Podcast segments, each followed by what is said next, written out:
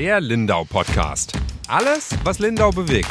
Immer freitags für euch im Überblick. Herzlich willkommen zu einer neuen Folge des Lindau Podcasts. Mein Name ist Julia Baumann. Bei mir ist meine Kollegin, die Yvonne Reuter. Hallo. Wir widmen uns heute einem sehr sensiblen Thema und dafür haben wir uns zwei Gäste eingeladen. Zum einen ist bei uns die Sabine Lorenz, Schauspielerin aus Lindau. Hallo, freue mich hier zu sein. Und eine Kollegin, die Corinna Konzert. Die wohnt auch in Lindau, arbeitet aber in Ravensburg. Hallo. Heute soll es bei uns um das Thema sexuelle Belästigung gehen. Äh, das hat einen Anlass. Und zwar, Yvonne, warst du auf einer Gerichtsverhandlung, bei der es um dieses Thema ging. Und das hat uns beide einfach nicht mehr so richtig losgelassen. Erzähl doch mal, was ist denn da passiert? Ja, es ging um sexuelle Nötigung. Angeklagt war ein 37-jähriger Mann, der sich an einer 19-jährigen vergangen haben soll. Äh, die haben sich im Club Woodville mehr oder weniger kennengelernt bei der Halloween-Party, hatten es anfangs ganz witzig haben miteinander getanzt und dann gehen die Versionen der beiden deutlich auseinander. Der Angeklagte sagt, ähm, dass die Initiative von der 19-Jährigen ausgegangen ist, dass sie ihn immer angetanzt habe, berührt habe und dann auch eher zärtlich mit ihm vor dem Club geworden ist und dass auch sie wollte, dass er mit nach Hause kommt und auf dem Nachhauseweg Hätte er dann aber keine Kondome dabei gehabt und dann seien sie im Guten auseinandergegangen, es ist nichts passiert. Und was sagt sie? Sie hat es ganz anders erzählt, glaube ich. Sie hat es anders natürlich in Erinnerung und äh, sie sagt auch am Anfang, fand sie den Mann sehr nett. Aber dann kam er ihr doch im Verlauf des Abends komisch vor. Und zwar muss er schon beim Tanzen ihr an die Wäsche gegangen sein. Er hätte versucht, ihren Pulli auszuziehen, hat ihr an den Po gefasst, durch die Unterhose schon. Und da hat sie gemerkt, das will sie nicht und hat versucht, das ihm auch deutlich zu machen. Aber sie hat gesagt, äh, wie hat sie, sie hat gesagt, ich habe versucht, aus dieser Nummer rauszukommen, aber es war schwierig. Also es war wirklich für sie schwierig. Ja, und bei uns war es dann so, dass wir natürlich, also wir sind jetzt ja im Homeoffice, deswegen reden wir nicht so viel miteinander wie sonst, aber wir telefonieren dann schon auch jeden Tag so über die Themen, was steht so an, was ist quasi unser Top-Thema in der Zeitung, womit machen wir die Seite auf und so weiter. Und da haben, sind wir dann gleich drauf gekommen, dass eigentlich äh, es uns auch schon ganz oft so gegangen ist, wie es diesem 19-jährigen Mädchen gegangen ist. Also dass wir beide einfach schon in Situationen waren, aus denen wir wirklich nicht mehr rausgekommen sind und haben uns gedacht, das ist schon mal ein Thema, über das man reden muss. Ich meine, es gab ja jetzt auch ähm, einen großen Spot, diese Männerwelten, äh, wo es thematisiert wurde. Es gab die MeToo-Debatte äh, vor ein paar Jahren, wo es thematisiert wurde. Und ich glaube, das ist schon wichtig, darüber zu reden. Jetzt Sabine, vielleicht kannst du uns gleich mal erzählen, äh, warst du mal in der Situation, in der du auch im Nachhinein anders reagiert hättest? Also tatsächlich gab es eine Situation, da war ich so, ich denke mal 19.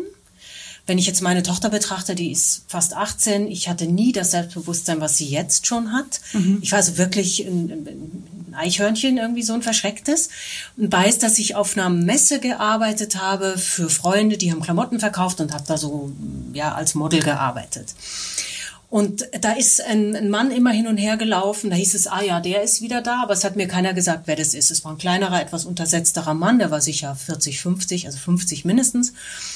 Und der sprach mich irgendwann an und hat gemeint, ja, er ist immer auf der Suche hier auf der Messe nach jungen Frauen, die irgendwie für MTV in Musikvideos arbeiten. Und man muss dazu sagen, ich konnte ja nichts googeln. Es gab ja da noch kein mhm. großes Internet oder so, dass ich mal gucke, wie heißt denn der, was macht denn der wirklich? Und er hat mir eine Geschichte erzählt von er castet junge Frauen. So, und dann dachte ich, oh toll, und äh, ich wollte ja vielleicht doch Model werden und so. Und ich bin in diese Situation, genau wie die junge Dame sagt, irgendwie so reingerutscht, dass er gesagt hat, wir können uns ja nach der Messe treffen. Ich habe mich mit ihm getroffen, hat er gemeint, ja, lass uns doch nach Düsseldorf fahren, das war damals in Köln, und dann können wir Abendessen. Und ich, ich, ich war so in diesem, in die, auch in so einem, in so einem unwissenden Zustand, dass ich gar nicht damit gerechnet habe, dass der mich anlügt und eigentlich was anderes will. Und du fandest wahrscheinlich ja auch toll, oder? Also wenn du gerade erzählt hast, du hast da schon, vielleicht schon den Traum gehabt, mal Model zu werden oder ja. Schauspielerin und dann kommt, da jemand, passiert da das, genau. was man sich ja eigentlich auch mhm. wünscht, oder? Da ja, kommt klar. jemand, der entdeckt einen ja. und dann ist man ja erstmal auch euphorisch, nehme ich ja, an. Natürlich, ja, natürlich, ja. Und, und ich war aber schon auch so ein bisschen, dachte irgendwas, ich weiß auch nicht, ob ich jetzt mit dem hätte mitfahren sollen und ich war einfach viel zu unsicher. Mhm. Und wie du sagst, es gibt so den Punkt, man hätte irgendwo aussteigen können. Und dann ist er mit mir auf den Parkplatz gefahren und hat gesagt, ja, ob ich mich mal irgendwie so hinsetzen könnte, er würde gerne Fotos machen. Und ich habe schon gedacht, ach du Scheiße.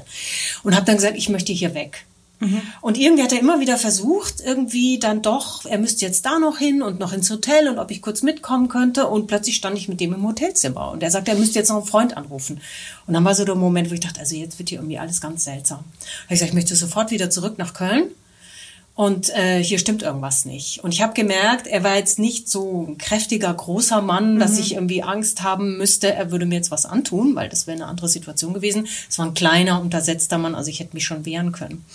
Und dann hat er mich zurückgefahren und was mich dann wirklich, also es hat mich sowieso jahrelang beschäftigt, wann ich, also wann ich hätte aussteigen können oder wann ich aufwachen hätte sollen. Ja, weil du hast ja auch gerade gesagt, plötzlich standest du im Hotelzimmer, gell? So was dazwischen. Also man ja, man ist irgendwie, man weiß nicht, wann, wann stimmt's nicht mehr, Ja. weil ich zu jung und wirklich zu unerfahren, muss echt sagen, ich war echt unerfahren. Und dann hat er mich rausgelassen in der Stadt und sagt dann noch so zu mir, ich gebe dir jetzt hier 200 Euro und sag meiner Frau nichts. Oha, dann war es eindeutig. Und dann war es eindeutig und ich bin aber irgendwie, ich, ich wusste überhaupt nicht, was ich sagen soll, bis mir dann am nächsten Tag die Leute von der Messe gesagt haben, ja, das versucht er immer. Und dann habe ich gedacht, warum sagt man das jungen Frauen nicht, die hier arbeiten? Ja. Also es war eine ganz furchtbare Situation, die hätte auch schlimm ausgehen können. Ja.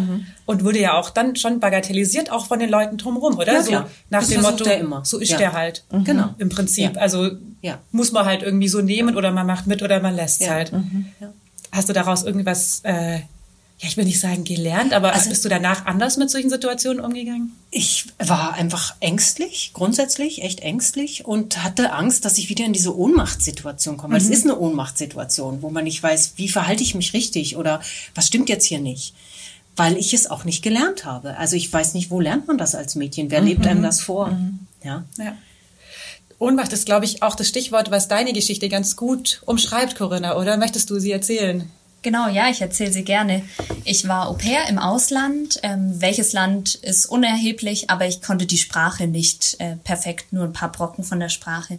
Ich war im Bus unterwegs in dem Land und ähm, der Bus war total voll. Also war, ich stand total gedrängt an anderen Leuten und habe gemerkt, dass an meinem Hintern immer wieder irgendwas ist. Habe mich dann umgedreht und habe dann so nach und nach gemerkt, dass da ein Mann steht, der immer wieder seine Hand an meinen Hintern gelegt hat. Und das war genau wie du sagst. Ich war wie ohnmächtig. Ich konnte, hatte nicht die Chance, irgend- mich woanders hinzustellen in den Bus, weil es einfach so voll war. Ich hätte aussteigen können. Das hätte ich machen können. Ich habe mich nicht getraut, ihn anzusprechen, weil ich auch die Sprache nicht gut konnte und habe einfach in dem Moment versucht, immer wieder ein bisschen wegzurucken, aber ähm, konnte nicht wirklich was machen. Irgendwann hat dann eine ältere Dame gesagt, ob wir nicht Platz tauschen wollen und hat mir ihren Platz angeboten, dass ich von ihm weggekommen bin. Und als ich dann ausgestiegen, aus dem, ausgestiegen bin aus dem Bus, war die Situation auch aufgelöst. Er ist dann weitergefahren mit dem Bus. Aber das war schon auch so eine Situation, wo ich mir dann auch hinterher gedacht habe, warum war ich so naiv und blöd und habe nichts gemacht und habe das einfach mit mir machen lassen.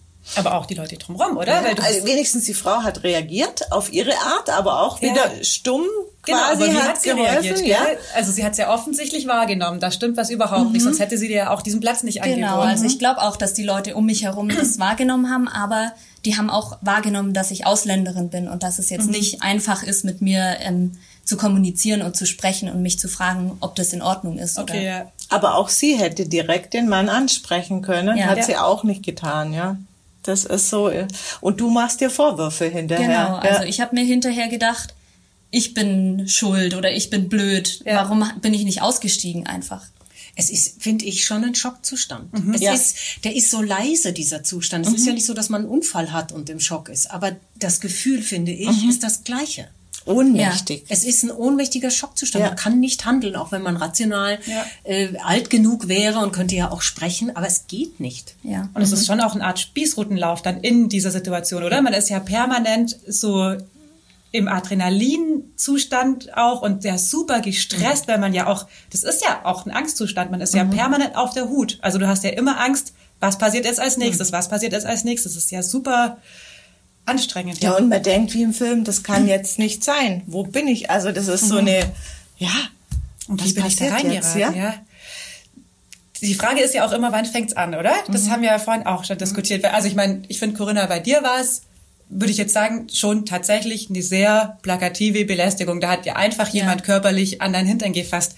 Die Geschichte, die du erzählt hast, Hat's da überhaupt schon angefangen? Wann hat's angefangen? Am Anfang war das ja auch noch äh, mehr oder weniger einvernehmlich. Du bist ja mitgegangen. Aber es war eine Vortäuschung von falschen Tatsachen. Ja. Also im Prinzip war der Trick schon dahinter und die Absicht zu, er also jetzt im Nachhinein Ja, zu erkennen. Von daher, Ja. klar, würde ich sagen, Man kann natürlich sagen, wie dumm bist du eigentlich? Ja. Das kann man natürlich sagen. Und tatsächlich war ich in dem Alter echt äh, zu dumm, das zu erkennen. Ja, aber ist ja, man dumm, aber das ist doch das eigentlich schön, wenn man nicht Ja. von anderen was Schlimmes Genau, erwartet. das Bei mir war es ja eigentlich so ähnlich. Ich weiß auch, da war ich wahrscheinlich im gleichen Alter wie du. Da wollte ich, äh, habe hab ich angefangen zu studieren und wusste, ich will irgendwas mit Journalismus machen. Und dann war ich auf einem Sportwettkampf und habe den Sportmoderator eine große Nummer damals in dieser Sprecherkabine gesehen und habe gedacht, boah. Und dann hat uns jemand vorgestellt und ich durfte in die Kabine rein und dann haben wir gedacht, den frage ich, wie das geht und pipapo. Und der hat dann gleich gesagt, lass uns am Abend essen gehen. Und ich hatte einen Fragenkatalog.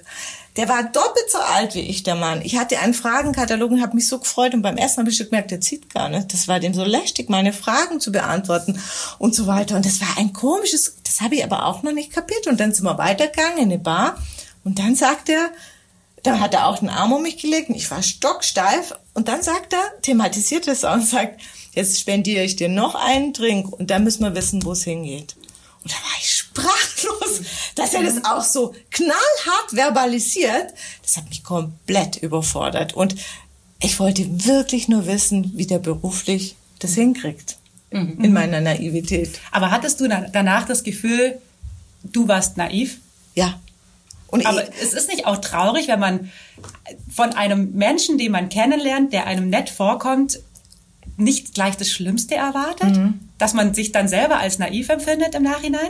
Ja, auch nicht nur das. Man, man, man muss ja theoretisch Mädchen darauf vorbereiten, dass hinter jedem Mann Ja. eigentlich Gefahr lauert. Und das ist ja ganz furchtbar, weil es gibt ja, Ja. so tolle Männer. Also ich finde Männer ja großartig. ähm, ähm, also da, das ist eine traurige Tatsache, dass ich meiner Tochter eigentlich immer sagen Ja. muss, du pass bloß auf und äh, geh nicht alleine und ältere Männer und äh, du bist jetzt so und so und die sieht Wahnsinn aus. Ja. Die, wenn, wenn die in die Großstadt geht, der wird das ganz häufig passieren, denke ich. Ja, ja, und ich sag auch zu meiner Tochter, die ist auch 20, äh, wenn, lass dir nichts äh, ausgeben, nichts spendieren und so. Sie sagt dann, ja, wieso Mama, die wollen ja und so. Und dann sage ich immer, ja, aber steckt vielleicht was dahinter und so, dann geht's mir genauso. Auf Äh, der anderen Seite steckt natürlich auch nicht immer was dahinter. Natürlich gell? Also man nicht, hat ja ja. auch schon neue, hast ja gerade gesagt, Ja. es gibt ja auch tolle Männer, Ja. man hat ja auch schon nette kennengelernt. Genau, aber das ist halt in die Erfahrung. Ja. Auf der anderen Seite finde ich es total schlimm, dass man sich als Frau dann hinterher die Gedanken macht Mhm. und sagt, warum war eigentlich in jeder Geschichte von uns bisher kam dann, ich war blöd, ich Mhm. war naiv. Das finde ich schrecklich eigentlich, dass Ja. man dann eigentlich als Opfer ja dann- dann denkt, man hat selber den Fehler gemacht. Ja. Ja.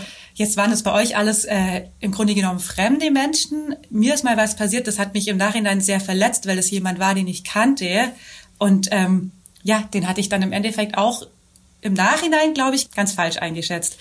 Ähm, und es war auch noch bei der Arbeit, was es dann einfach noch viel schwieriger gemacht hat. Also so wie du erzählt hast, Yvonne, klar, du wolltest dahin, aber es war jetzt ja im Grunde kein Vorgesetzter. Bei dir, Sabine, auch irgendwie hätte was draus werden können, aber wir warten noch in keinem Abhängigkeitsverhältnis.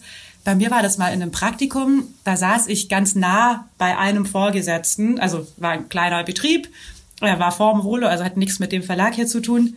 Und das war ein Vorgesetzter und wir haben uns immer eigentlich echt gut verstanden, aber so sehr platonisch. Der war auch viel älter als ich, also der hätte ich auch, ich hatte eher so ein Vaterverhältnis, also viel zu weit gegriffen, natürlich, so nah waren wir uns gar nicht, aber halt so, dachte mir auch immer, von dem kann ich noch was lernen und äh, der hat mich auch gefördert und mir viel erklärt und mich oft mit einbezogen, es war eigentlich ganz nett. Und dann hat er ähm, irgendwann gefragt, soll man nicht mal was trinken gehen? Habe ich gedacht, ja.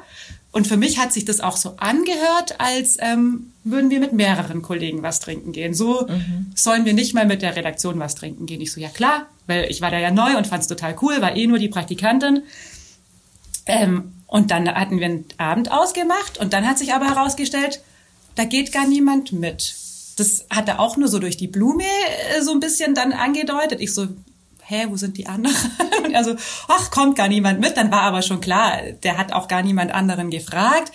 Und dann war es plötzlich so ein heimlich Getue. Also er hat mir dann, wir haben dann nicht, ich habe immer gesagt, so, und was machen wir jetzt heute Abend? Gehen wir ins Kino oder gehen wir in eine Bar? Und er immer, hat mir dann gleich immer nur eine E-Mail dazu geschrieben. Und ich dachte mir, wieso können wir das jetzt nicht, also wenn das hier so völlig unverfänglich ist, wieso können wir nicht einfach was trinken gehen? Und die anderen können es doch auch wissen. Da ist ja nichts dabei. Ja, klar. Mhm. Aber da war halt dann, in dem Moment habe ich mir vom Gefühl, meine Intuition hat schon gesagt, okay, es ist super komisch, dass wir hier nicht laut drüber reden können da habe ich schon gewusst, eigentlich ist wahrscheinlich was dabei, aber da war ich schon an diesem Punkt, äh, an dem ich nicht mehr zurückgekommen bin. Es war irgendwie schon ausgemacht. Ich dachte mir jetzt, Jule, voll übertrieben, wenn du dem jetzt äh, heute Abend absagst. Du hast ihm ja schon gesagt, dass du Zeit hast. Also mir wäre jetzt auch gar nicht so schnell eine Ausrede eingefallen. Ähm, und ich dachte so, nee, das, keine Ahnung, vielleicht aus Gründen wird das nicht an die große Glocke hängen, das machen wir jetzt einfach. Und dann war dieser Abend, das war wirklich ein Spießrutenlauf hat mich mega schön zum Essen ausgeführt in ein super teures Restaurant, bezahlt, wo ich schon dachte, oh Gott, es läuft so in die falsche Richtung. Und dann wollte unbedingt was trinken gehen. Ich wollte die ganze Zeit schon heim. Also ich wollte auch unbedingt noch heimfahren. Dann habe ich schon gemerkt, er fängt immer so an, mich abzufüllen. Klar, immer noch einen Cocktail bestellt und ich immer so, nee, nee, ich kann nichts mehr trinken, ich muss noch heimfahren. Natürlich hat er hundertmal gesagt, ich kann auch gern bei ihm übernachten. Und ich habe aber gesagt, nee, mein Freund, der wartet auf mich, der macht sich Sorgen. Und da war ich schon mitten in der Panik. Also da war ich schon mittendrin, dass ich dachte, okay, aus der Nummer komme ich eigentlich nicht mehr raus. Also ich war da, hab da gedacht, irgendwas passiert heute. Und dann war es schon so. Also wir sind dann vom Restaurant zur Bar spaziert. Er hatte immer seinen Arm um mich, wie du erzählt hast, stocksteif. Also, und wo ich mir auch dachte, das musst du doch merken also du musst doch den ganzen Abend merken, dass ich da eigentlich keinen Bock drauf habe, aber das war ihm halt völlig egal. Und am Ende war es dann, glaube ich, also habe ich echt auch lang durchgehalten, irgendwie eins oder halb zwei. Und ich hatte den relativ langen Nachhauseweg, bin dann auch noch heimgefahren.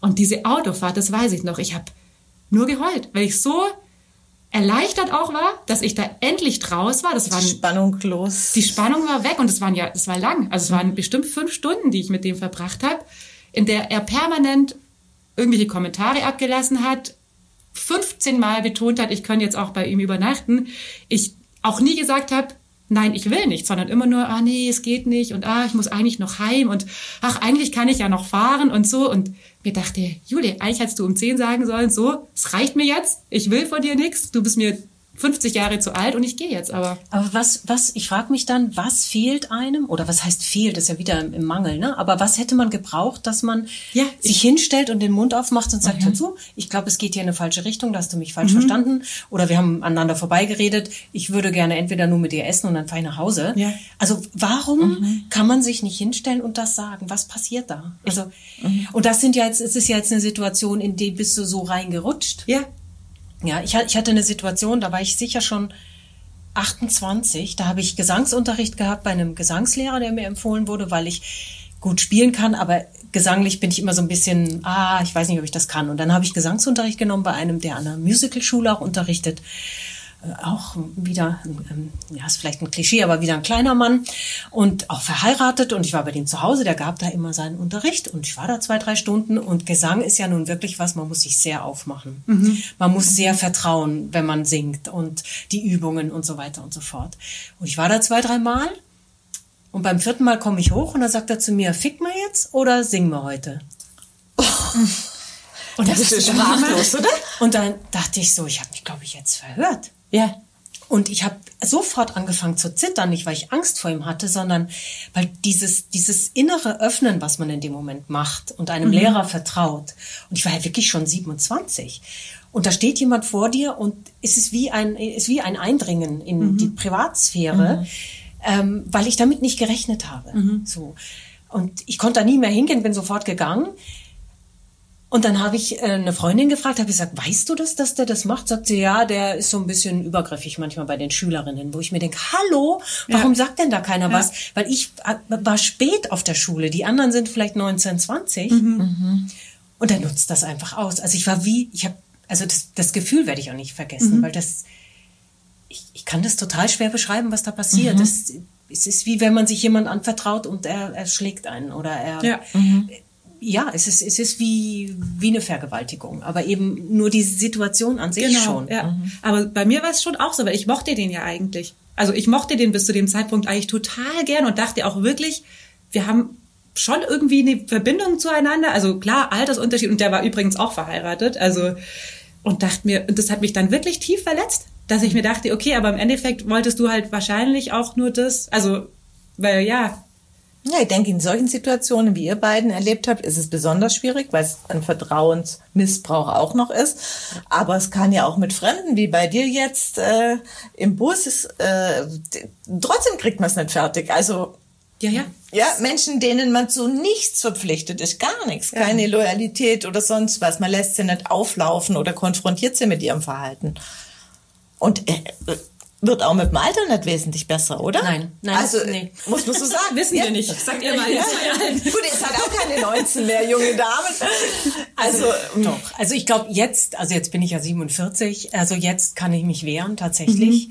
Aber das, ich würde mal sagen, bis Mitte 30 sind mir solche Situationen immer wieder begegnet. Glaubst du, dass du jetzt anders reagieren würdest, Corinna? Wie alt warst du denn damals? Ich war auch Anfang 20, 21, 22. Ähm, Jetzt bist du Ende 20, oder? Jetzt bin ich Ende 20.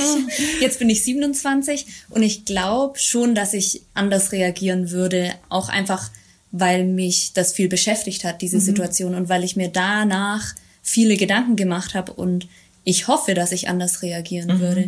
Aber das ist natürlich in der Situation dann immer speziell und da weiß, finde ich, weiß man nie, wie man reagieren würde, auch wenn man sich davor in einer ruhigen Situation da Gedanken dazu macht, wie man reagieren sollte. Ja, das glaube ich nämlich auch. Also ich bin mir bei mir gar nicht sicher.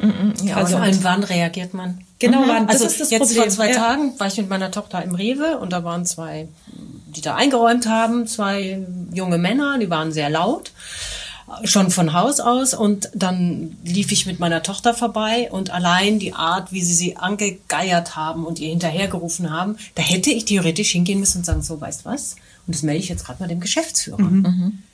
Weil das geht, es geht einfach nicht. Ja. Also ungefragt jemand anzumachen, so offensiv, das finde ich geht einfach nicht.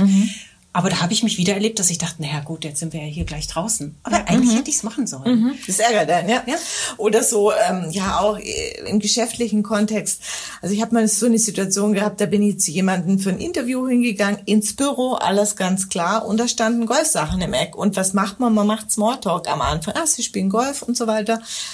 Ja, und dann war der Running Gag, ja, ja, ich spiele Golf, aber ich habe trotzdem noch Sex. Da gibt's doch diese... Ja, ja, klar. Und das war, und da habe ich überhaupt kein Problem, auch mal so einen flachen Witz abzukriegen. Also bin ich wirklich nicht äh, super päpstlicher als der Papst und dann gedacht, okay, wenn halt das seine Form von Eisbrechen ist, dann machen wir das halt so. Aber nee, das war sein roter Faden. Ich habe den kaum mehr auf unser Gespräch. Es ging nur noch um das Golf- und Sexthema und was weiß ich. Ich hätte abbrechen müssen. Er wollte im Prinzip von uns was. Ich hätte abbrechen müssen und sagen, geht's eigentlich noch? Aber und wieder zurück. Man lächelt so viel weg. Ja.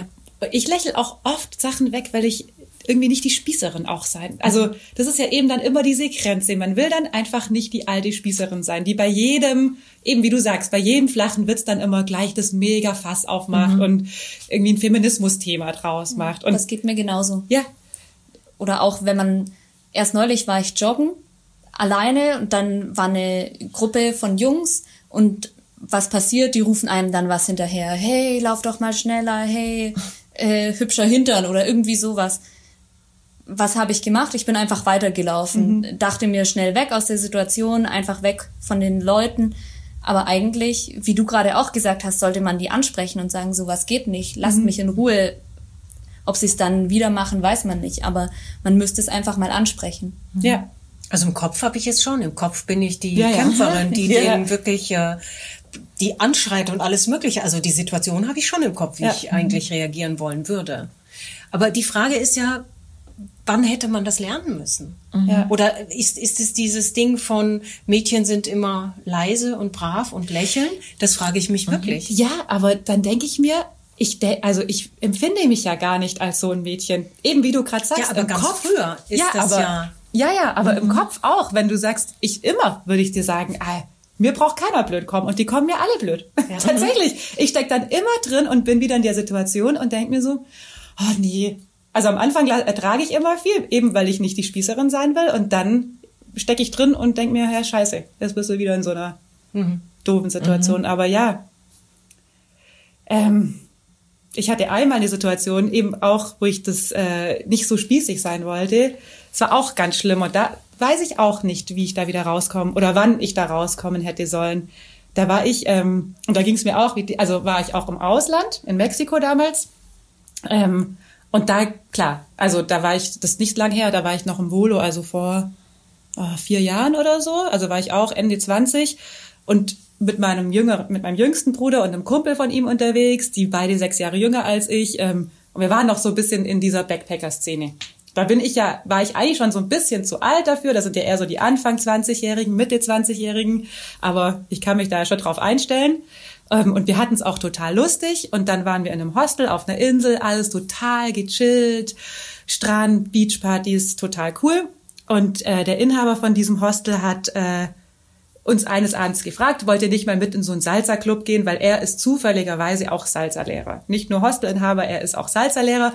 Und ich wollte schon diese ganze Reise ähm, mal Salsa tanzen. Aber mein Bruder wollte nur Bier trinken und sein Kumpel, also saß ich ständig mit denen Bier trinken und dachte mir, endlich, endlich passiert mal was, worauf ich Lust habe und der kann es mir auch noch beibringen, weil er ist ja professioneller Lehrer. Habe ich gesagt, ja klar machen wir das. Ähm, und habe die zwei Jungs dann auch noch so überredet mitzukommen, weil ich dachte so, ja, also ganz allein will ich mit dem jetzt eigentlich auch nicht gehen, weil ich kenne ihn ja seit einer Stunde. Also das war mir schon noch, ähm, zumal ich da äh, auch die mexikanischen Männer vorher schon kennengelernt habe und schon wusste, gut, die sind da halt vielleicht ein bisschen offener. Dann waren die beiden Jungs dabei, hatten aber dann so nach einer Stunde, haben die gesagt, hey, wir gehen jetzt ins Bett, keinen Bock, der beim Salsa-Tanzen zuzugucken. Und dann war aber schon der Abend so locker. Ich hatte auch schon irgendwie zwei Caipirinhas und der war total nett und hat mir echt viel beigebracht. Dann war auch schon so ein bisschen Vertrauen aufgebaut. Also ich dachte schon, ja, der passt schon und ist ja immerhin auch der Inhaber von unserem Hostel. Also, mein, was will er machen? Ich wohne ja bei ihm. Ja, so eine Stunde später waren wir auf einer Beachparty ähm, irgendwo. Also ich hatte gar keine Ahnung mehr so richtig, wo wir sind. Ähm, stockdunkel, lauter Mädels auch im Bikini-Oberteil. Also es war da halt alles super locker.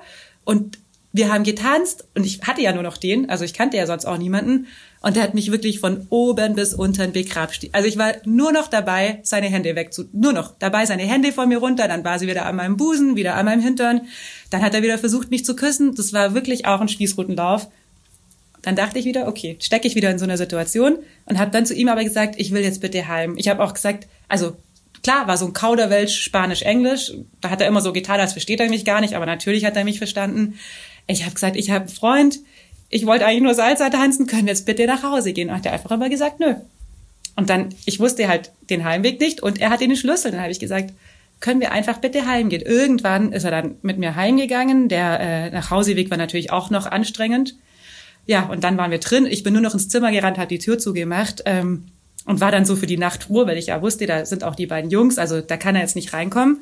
Aber am nächsten Tag sind die abgereist und ich war noch eine Nacht länger geplant in diesem Hostel und bin dann gleich den kompletten Tag ähm, war ich unterwegs, also bin irgendwo allein abgedüst, weil ich den auch gar nicht sehen wollte und bin dann am Abend zurückgekommen und er war stinke sauer auf mich. Also habe ich dann gleich gemerkt, der stand schon in der Küche, hat auf mich gewartet, ich wollte mir was zu essen machen. Ähm, und dann hat er mich immer so böse angeguckt, da habe ich gefragt, was eigentlich los ist. Dann sagt er, ich habe mir jetzt den ganzen Tag extra freigenommen, damit wir was unternehmen können. Und wo warst du? Und ich so, Hast du mitbekommen, was heute dort passiert ist? Hast du es ihm dann gesagt? Ja. Dann ich habe gesagt, ich, ich, warum soll ich was mit dir unternehmen? Du hast mich eigentlich die ganze Nacht, also das war kein schöner Abend für mich, habe ich ihm dann schon erklärt. Der war bockmassig und die Nacht war dann wirklich schlimm für mich, weil ich war ja immer noch in diesem Zimmer und ich hatte eigentlich kein Auge zugemacht, weil ich immer dachte, der kommt jetzt rein und da hatte ich richtig Angst und trotzdem, ich, den hätte ich eigentlich auch anzeigen können. Also im Nachhinein hätte ich den auch anzeigen können, mhm. aber nichts. Ich habe am nächsten Tag meine Koffer gepackt und bin gegangen. Und da habe ich mich richtig geärgert, weil da habe ich gedacht. Es nimmt dir ja auch von deinem Urlaub. Also ich meine, wenn du Angst im Urlaub hast in dem Zimmer. Ich hatte äh, richtig Panik. Also da war dann zum Glück in diesem, das war so ein Vierbettzimmer, ähm, noch ein Kanadier war da drin, mit dem habe ich dann gleich so ein bisschen angebandelt an dem Abend. Also hab dann gleich, hi, hier ist die, äh, ich bin die Jule und bla bla bla, wollte mich gleich mit dem so ein bisschen anfreunden, weil ich dachte, der kann mir im Zweifel helfen, wobei das ja auch sehr verzweifelt war. Es war ja ein anderer fremder mhm. Typ, der hätte ja genauso was machen können. Aber da habe ich gedacht, ich habe mich einfach nicht mehr sicher gefühlt. Ja, vor allem weiß man ja dann auch nicht, wenn so zurückgewiesene Personen, wie die reagieren. Die ja. können ja eben, wie du sagst, auch aggressiv reagieren. Mhm. Also es ist ja Der war sauer auf mich ja. und ich dachte mir, ich bin sauer auf dich. Also ich war natürlich sauer auf ihn, weil der hat mich wirklich bekratscht, aber er war sauer auf mich, mhm. was ich nicht nachvollziehen konnte, bis heute nicht. Mhm. Aber er hat sie da total getroffen gefühlt. Mhm. Und da habe ich mir gedacht, und das finde ich auch so schade, weil da habe ich mir gedacht, habe ich dir jetzt den ganzen Abend die falschen Signale gesendet? Also habe ich mit, dadurch, dass ich die Einladung angenommen habe, äh, mit dir tanzen zu gehen, war das schon irgendwie der Handschlag dafür, dass wir miteinander schlafen? Also ich, ich glaube, das sollte man einfach klar aussprechen und das, ja. das ist das Einzige, was zählt. Ja, aber man macht sich schon trotzdem selber. Ja, natürlich. Ja. Ich habe mir Vorwürfe gemacht mhm. und dann dachte ich mir, war der, also ich weiß nicht mehr mehr, was ich da anhatte, aber das war auch, also auch im Vergleich zu den ganzen anderen Mädels, die da waren, die waren alle im Bikini, haben da quasi getanzt. Also ja und auch wenn, genau, ja, ja, ja genau, da geht's jetzt schon wieder los. Aber gell? das ist ja genau das, was ich meine. Mhm. Ich habe mir danach Gedanken drüber gemacht. War ich zu nett? War ich zu sexy gekleidet? War ich zu ja, was auch immer. Mhm. Und das sollte man sich doch einfach gar nicht fragen müssen, mhm. oder? Nein, sollte man nicht. Das glaube ich mhm. auch. Mhm. Ja.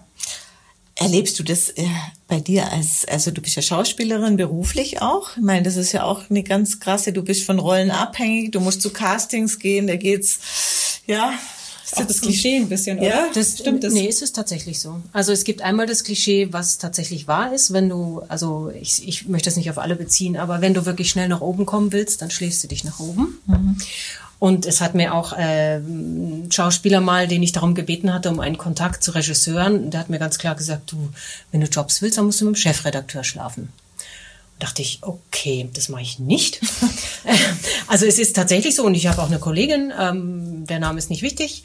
Das war ihr Ziel, war bekannt zu werden und die ist den Weg gegangen. Das, wenn man sich bewusst dafür entscheidet, ist das ja in Ordnung. Ja, aber wenn man nicht sich bewusst dafür mhm. entscheidet, sondern abhängig ist von ähm, von Machtmännern, sage ich mal, ist es echt schwierig. Und ich weiß, dass ich ähm, einige Jobs nicht gekriegt habe, weil ich einen Produzenten sehr verärgert habe, mit dem ich nicht ins Bett gegangen bin, den ich schon länger kannte und wir hatten einen lustigen Abend und wir haben über Konzepte gesprochen und er wollte mir Trailer zeigen und hatte auch und er hatte schon viel Wein getrunken und dann wollte er mich küssen, habe ich gesagt, du, äh, nee, also ich wollte dich eigentlich nur treffen und das ist ja auch in der Branche so schwierig. Mhm. Man arbeitet eng zusammen, mhm. man ist viel zusammen am Set, man geht abends vielleicht auch was trinken, ich jetzt nicht so sehr, aber viele gehen dann viel trinken.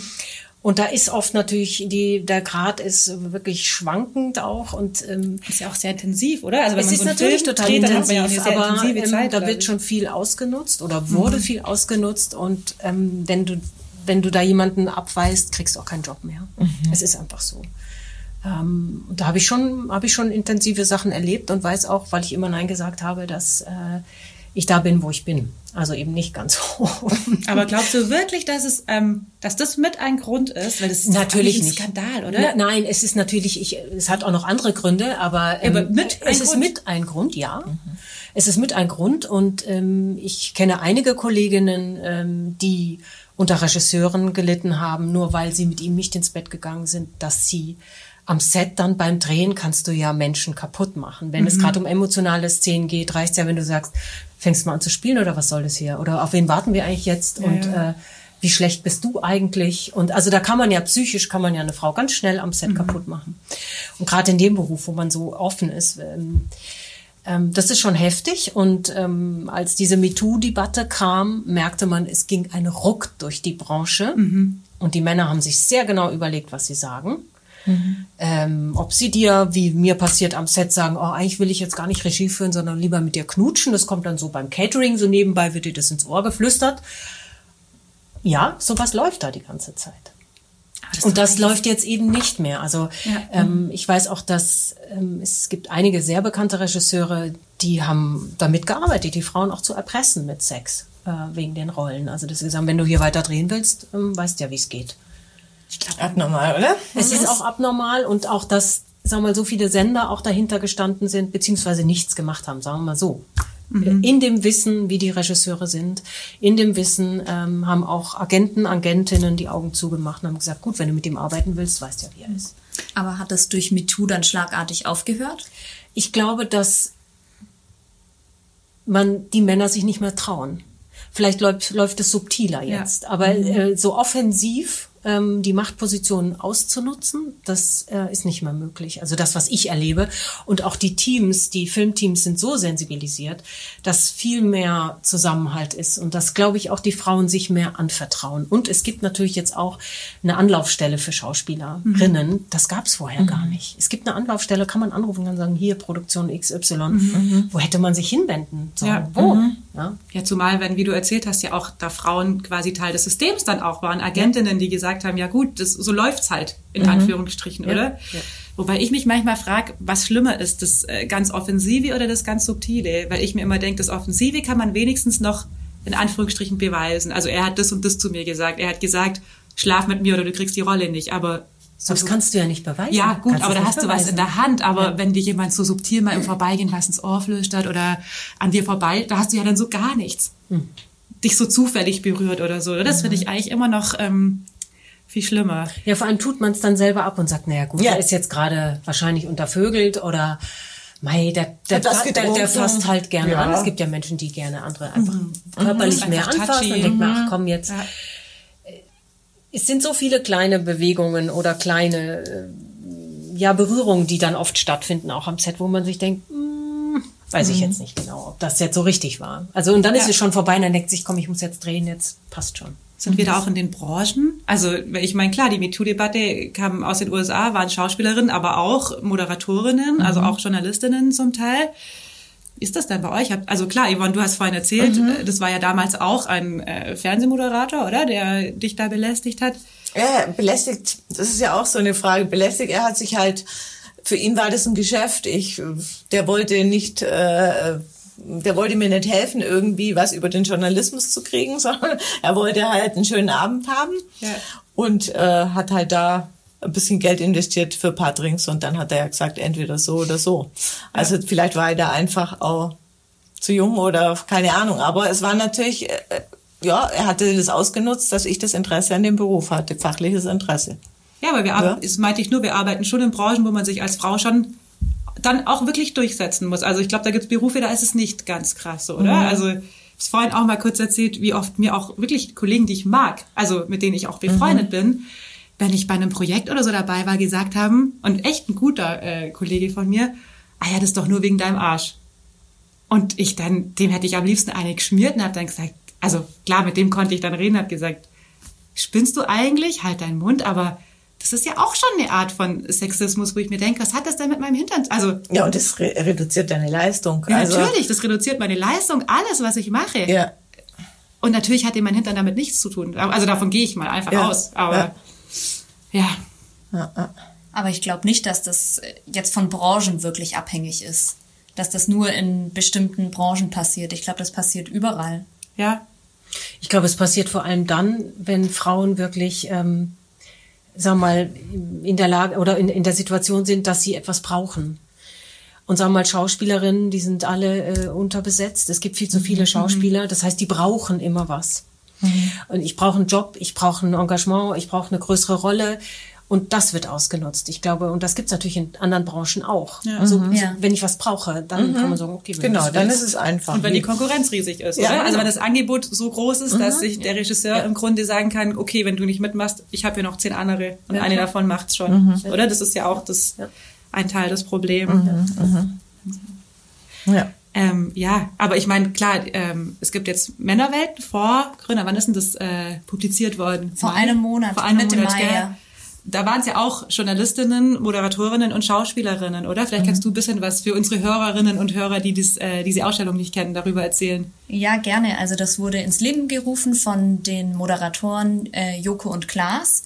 Die treten immer quasi gegen Pro7 an und können da 15 Minuten Sendezeit auf Pro7 erspielen. Die hatten sie gewonnen und haben die 15 Minuten Sendezeit um 20.15 Uhr, also Primetime, eingesetzt, um eine virtuelle Ausstellung zu zeigen, die heißt Männerwelten. Und da hat auch eine, Joko und Klaas waren da gar nicht zu sehen, sondern eine, auch eine Journalistin hat durch die Ausstellung geführt. Da haben, wie du schon gesagt hast, Moderatorinnen, Influencerinnen, Schauspielerinnen auch aufgezeigt, wo sie schon Opfer von sexueller Gewalt oder sexueller Belästigung geworden sind. Aber da wurden eben auch Beispiele gezeigt von normalen Frauen, die jetzt nicht in der Öffentlichkeit stehen. Und dadurch ist auch wieder in Deutschland eine riesige Debatte aufgekommen durch diese Ausstellung Männerwelten. Ja, die ist jetzt ganz jung, die Debatte. Also ich hatte so den Eindruck, nach MeToo ist es jetzt schon wieder so ein bisschen abgeflacht. Ich meine, ich finde es total cool von dir zu hören, Sabini, dass sich da trotzdem nachhaltig was verändert hat. Also wenn du sagst, da gibt's jetzt diese Anlaufstelle, die es vorher nicht gab, dann hat sich ja tatsächlich was getan, weil oft ist es ja so, es flaut dann auf und dann reden alle drüber und dann flaut es aber auch wieder ab und es geht dann im Grunde so weiter, wie es angeht, also wie es vorher war. Ähm, aber was mich da echt äh, schockiert hat, waren auch diese Kommentare in den sozialen Medien, die da, äh, Wahnsinnig. oder? Also auf Äußerlichkeiten und so beleidigend direkt abnormal. Also Genau, dass da einfach Moderatorinnen, die preisgekrönt waren, die ihre Arbeit gut machen, einfach nur aufs Äußerliche Ja. reduziert waren. Ja, das, was wir vorhin auch gesagt hatten, das fand ich. und im Umkehrschluss, das zeigte die Ausstellung ja auch, dass die Männer da überhaupt nicht von betroffen sind. Weil es gibt bestimmt auch Männer, die Probleme haben. Das wollen wir ja auch nicht kleinreden, weil das war ja, glaube ich, ein Kritikpunkt an dieser Sendung, dass die Männer alle so böse dargestellt worden sind und dass sie ja auch mal Opfer sein können. Das sei dahingestellt, das glaube ich auch.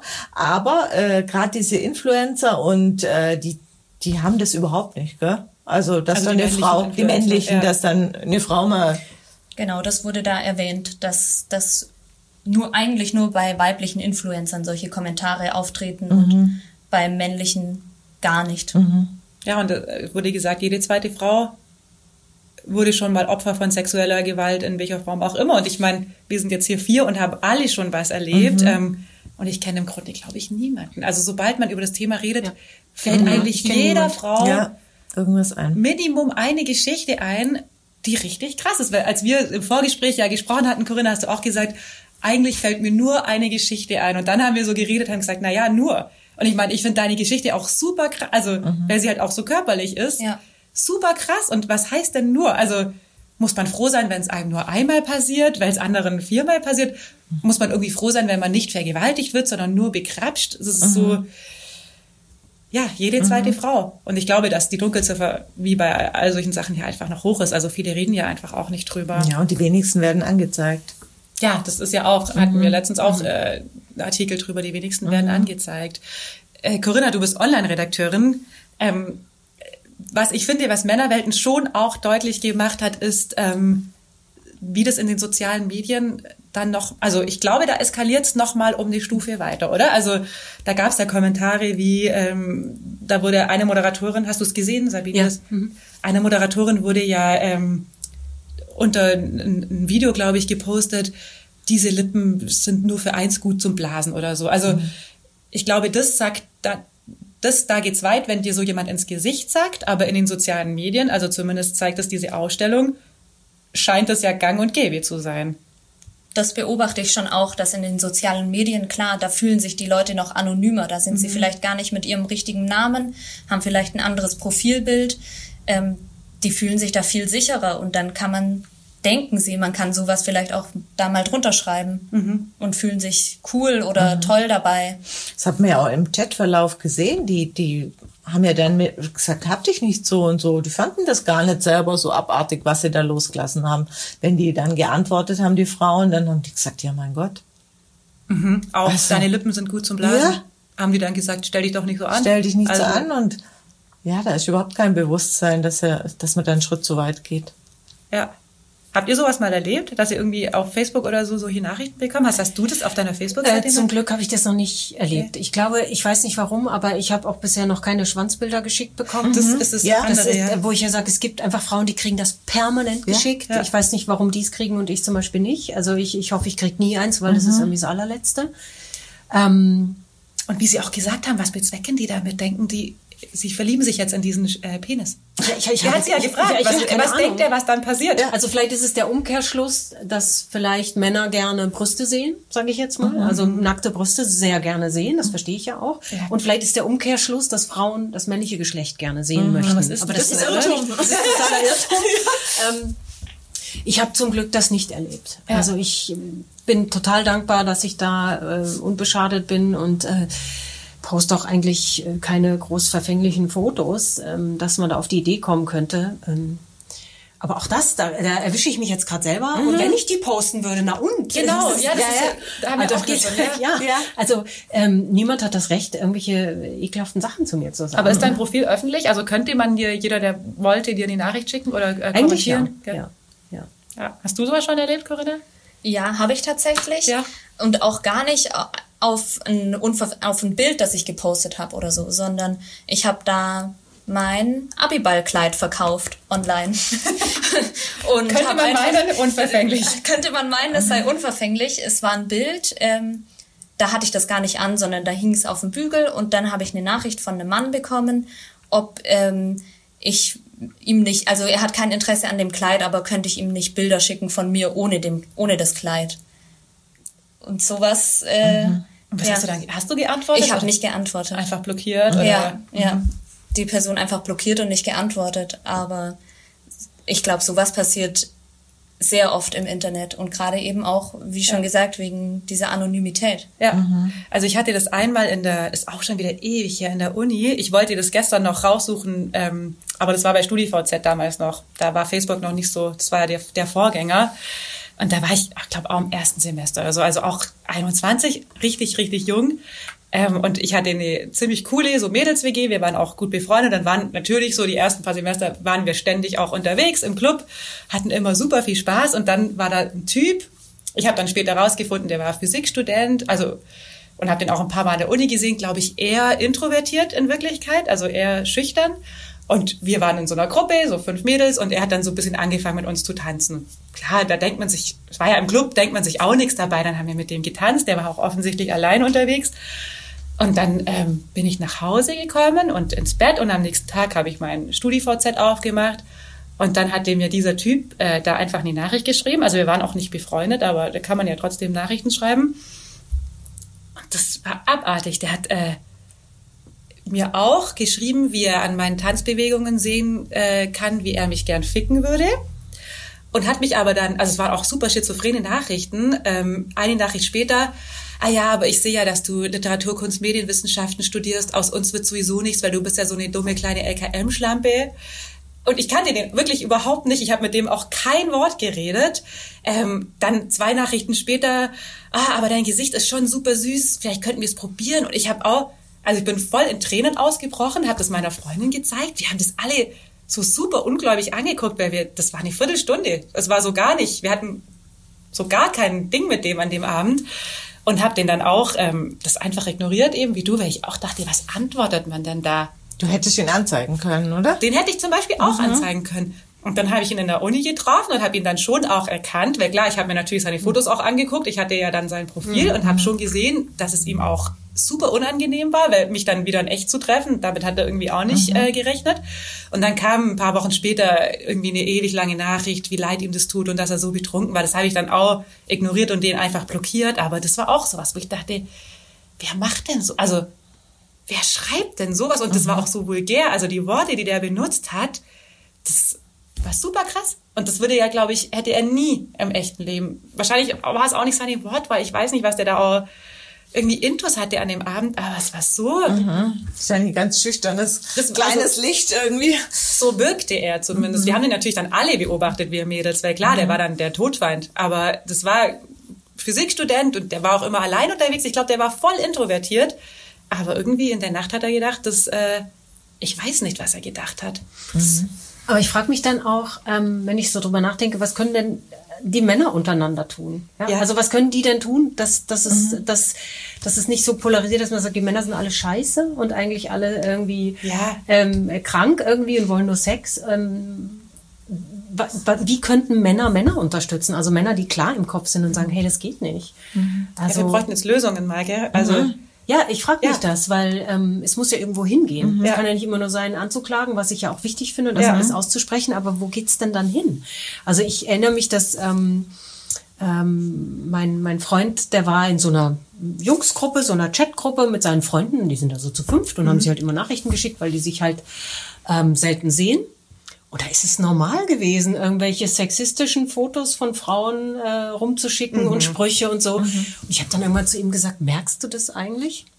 Also ohne Vorwurf, wie normal es ist, diese Comic-Witze über Frauen und äh, Sprüche über Frauen und Witze und alles. Ach ja, komm, ist doch nicht so schlimm. Ich sag, das ist den Männern, glaube ich, gar nicht bewusst, wie normal das geworden ist. Das ist, glaube ich, auch das, was du ganz am Anfang angesprochen hattest, oder? Wann haben wir das gelernt? Also wann haben wir Ja. Mädchen das gelernt, uns zu wehren und wann haben die Jungs das gelernt, äh, Mädchen zu respektieren? Ich finde immer noch ganz krass, wenn man auch zu kleinen Jungs sagt, die langsam rennen oder langsam Fußball spielen oder nicht treffen, du spielst ja wie ein Mädchen. Also es ist eigentlich eine Beleidigung. Also es ist abwertend. Du bist ja wie ein Mädchen. Und ich finde, da geht's doch eigentlich schon los, oder? Ja, und Also- eigentlich haben tatsächlich, finde ich, die Väter die Aufgabe, den Jungs Respekt vor Frauen beizubringen. Es ist wirklich eine große Aufgabe und die ist verpasst worden. Zumindest in den letzten Generationen. Also da waren auch die Väter ja einfach, muss man ja so sagen, einfach arbeiten, die Mütter waren zu Hause. Ja. Ja, ich glaube, pauschalisieren ist immer, schwi- also bin Ja. ich sicher nicht bei allen. Ich Natürlich auch, nicht, Klar, ja. meine beiden Brüder würde ich auch sagen, die behandeln Frauen immer respektvoll, wobei ich natürlich auch äh, weiß, dass die in Chatgruppen sind und natürlich Frauen mit sie rumschicken. Also klar, da hast du recht, da geht schon los.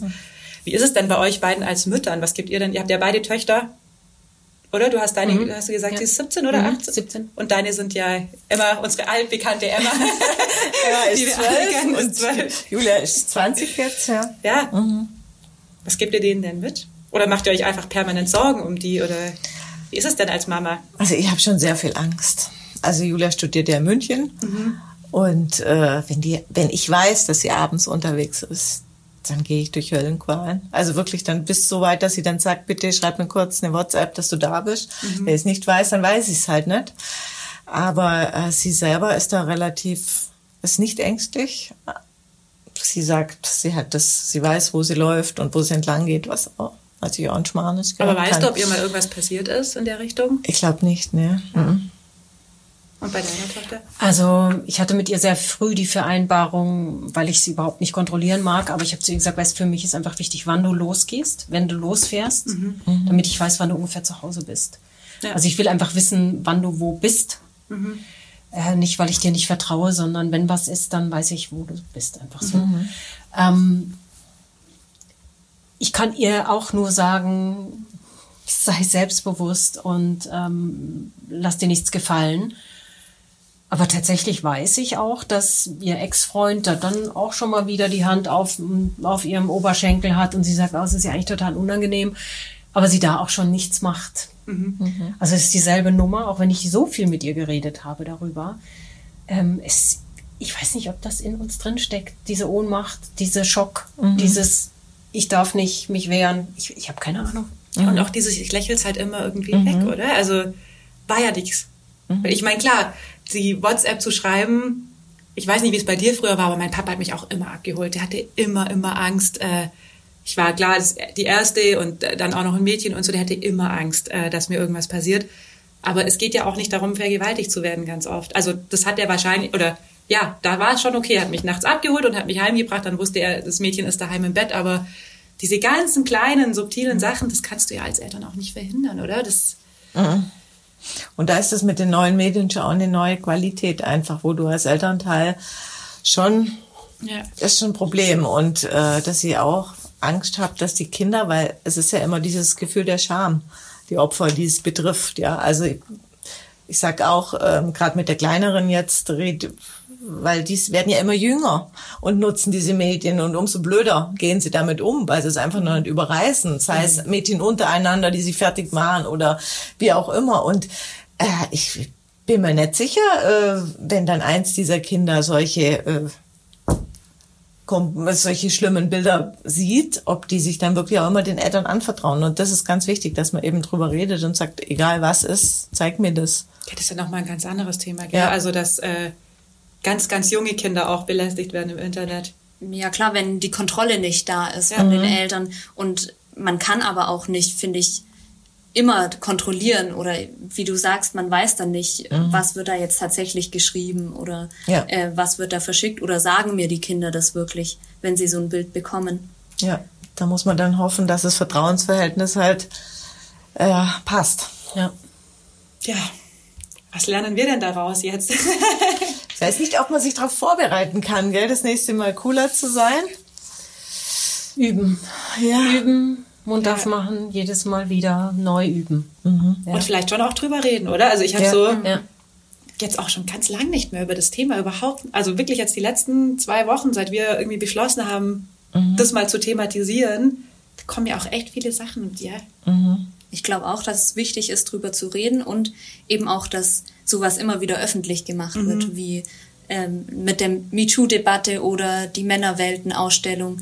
Wenn das immer wieder in die breite Öffentlichkeit kommt, dann wird es auch öffentlich diskutiert. Ja. Und man hat auch gleich dieses Gefühl von nicht allein sein, oder? Genau, das glaube ich auch. Ja. Das ist ganz wichtig. Es halt wird schon mehr, mehr diskutiert jetzt und mehr an der Öffentlichkeit besprochen. Kann auch die Scham muss ja irgendwie weg, Ja, oder? Weil, dann hat man auch das Gefühl, man ist nicht die Einzige. Und Ja. wenn man darüber spricht, dann kann man auch sagen, oh ja, mir ging es auch so, ich konnte auch nicht reagieren. Sonst denkt man sich, wie wir ja auch schon besprochen haben, ich, nur ich habe so blöd reagiert in der Situation. Ja. Gut, würde ich sagen, wir beenden äh, das Thema für heute. Hoffentlich nicht äh, für lange. Ich bedanke mich ganz, ganz arg bei euch, äh, dass ihr so offen drüber geredet habt. Alle. Gerne. Es war ein schöner Austausch. Dankeschön. Ja. Danke, dass ich hier sein durfte. Bis zum nächsten Mal. Tschüss. Tschüss.